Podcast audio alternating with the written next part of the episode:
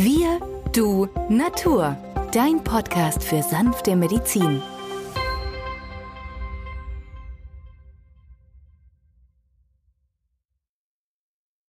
Hallo und herzlich willkommen zu einer neuen Folge von Wir, du, Natur, deinem Podcast für sanfte Medizin. In der heutigen Folge geht es um RSV-Infektionen.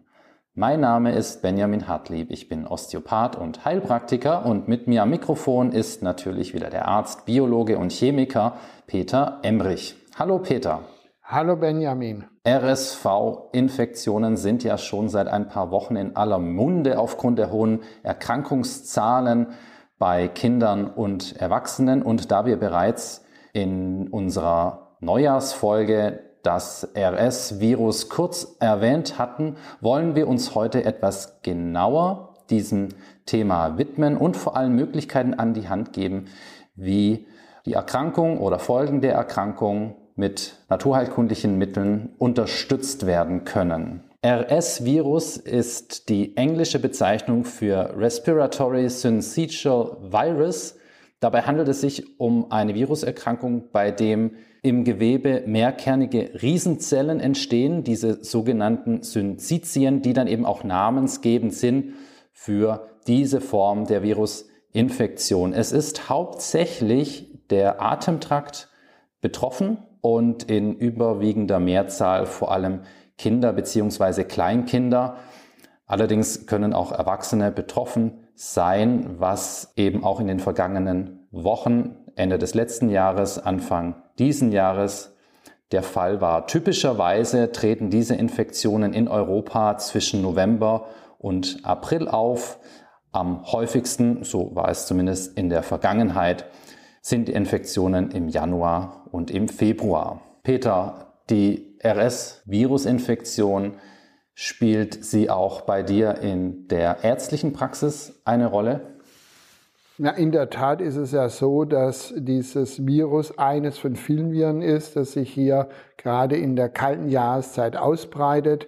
Durch das, dass wir jetzt ja zwei, drei Jahre uns durch Masken geschützt ähm, zurückgezogen haben, haben wir den Eindruck, dass jetzt gerade das RS-Virus zuschlägt die Krankenhäuser füllen sich vornehmlich die Kinderstationen, weil ja die Nasennebenhöhlen, der ganze Schleimhaut in, beim Kind das Proportionsverhältnis noch nicht so ausgeprägt ist wie beim Erwachsenen. ist es alles viel kleiner und wenn dann die Schleimhaut anschwillt, dann haben wir da natürlich große Probleme und deswegen kann das schon bedrohliche Formen annehmen. Vorbeugen ist besser als heilen, das ist ja ein alter bewährter Spruch und deswegen wäre es sinnvoll, das Immunsystem zu kräftigen im Vorfeld. Das heißt also regelmäßig in die Sauna gehen, regelmäßig in die frische Luft gehen und vor allen Dingen das Immunsystem beispielsweise mit ähm, Vitamin C, das wir in der Zitrone, in der Orange haben. Wer aber Zitrus- und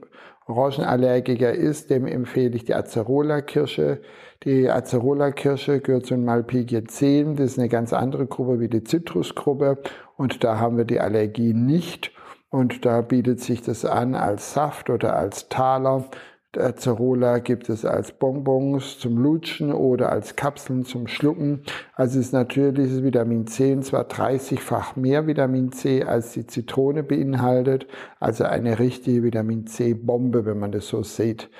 Und kombiniert damit auch äh, wer Echinacea, das nachweislich die T-Lymphozyten aktiviert, also aktiv in unserer Abwehr produktiv eingreift und da die Abwehrzellen, gerade die natürlichen Killerzellen, mobilisieren kann, die dann antivirale Wirkkraft zeigen. Das heißt also, jeder, der seine Kinder schützen möchte, sollte hier Echinacea und Acerola in Saftform oder in Kapselform anwenden.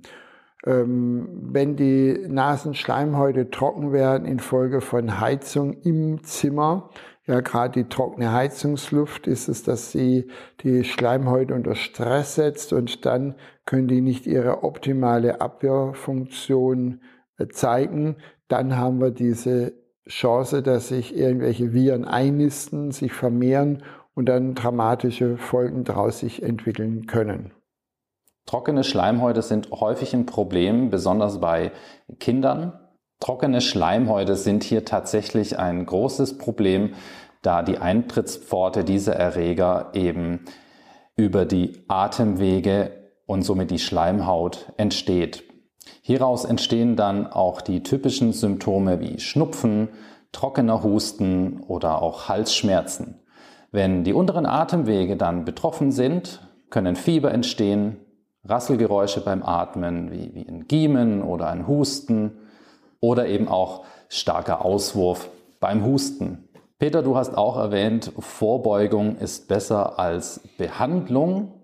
Das sagt sich so leicht daher, aber gerade bei RSV-Infektionen kann man die Bedeutung hier nicht genug betonen, denn es handelt sich ja um eine Virusinfektion, auch rein schulmedizinisch besteht lediglich eine symptomatische Behandlungsmöglichkeit. So ist es, Benjamin.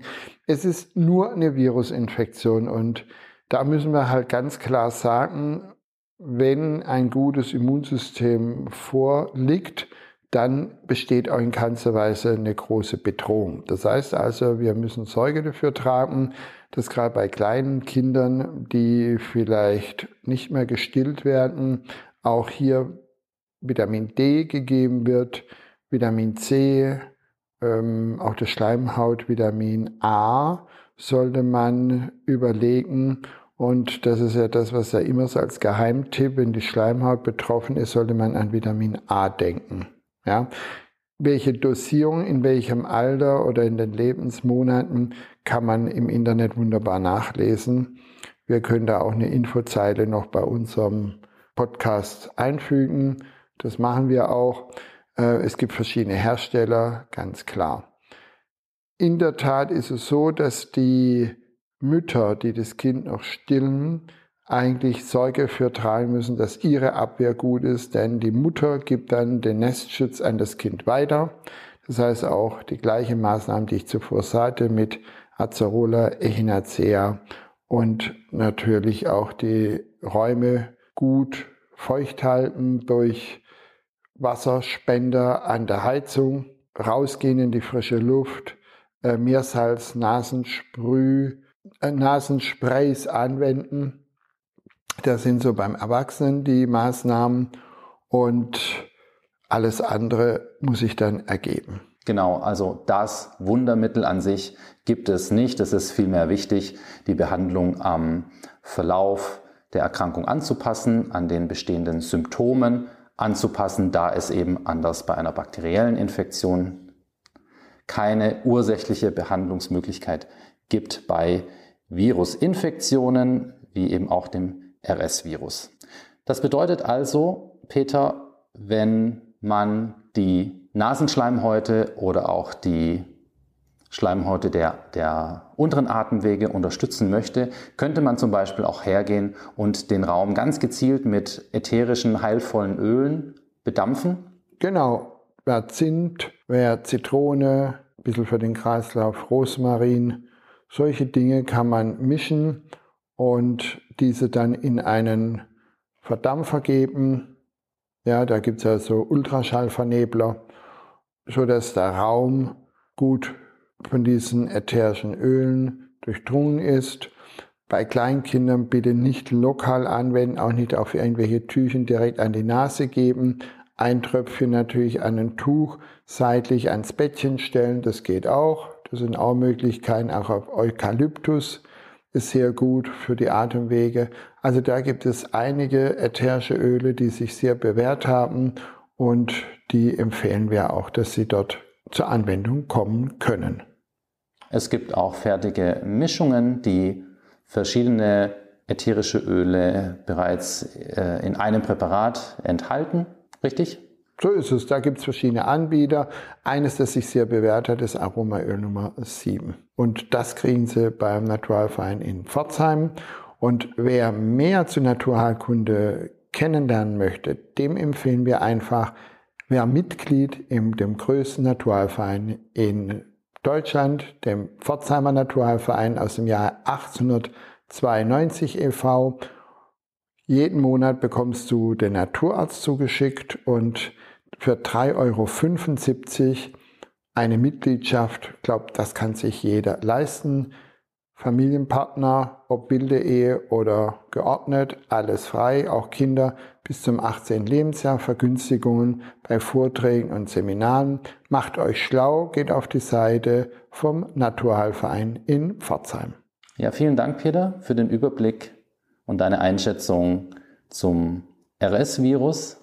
Abschließend kann man vielleicht noch sagen, dass auch eine Infektion mit dem RS-Virus ähnlich behandelt wird, wie es sicherlich viele bis alle die letzten zwei, drei Jahre schon kennengelernt haben. Das bedeutet Hygienemaßnahmen wie Hände waschen, äh, Niesen in die Armbeuge und so weiter sind auch bei Erkrankungen mit dem RS-Virus sinnvoll oder eben auch zur Vermeidung einer möglichen Infektion. Damit danken wir euch fürs Zuhören. Wir hoffen, euch hat es gefallen und bis zum nächsten Mal. Tschüss. Tschüss.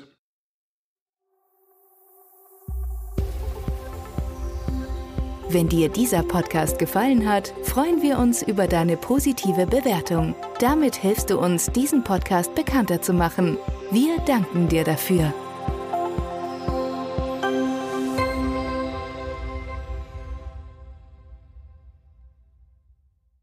Der folgende Hinweis ist uns wichtig. Alle hier vorgestellten Informationen können nur einen allgemeinen Charakter haben. Sie ersetzen nicht die fachkundige Untersuchung und Behandlung durch deinen Arzt. Bitte wende dich bei anhaltenden Beschwerden an den Arzt deines Vertrauens. Nur auf diesem Wege kann die geeignete Therapie für dich gefunden werden.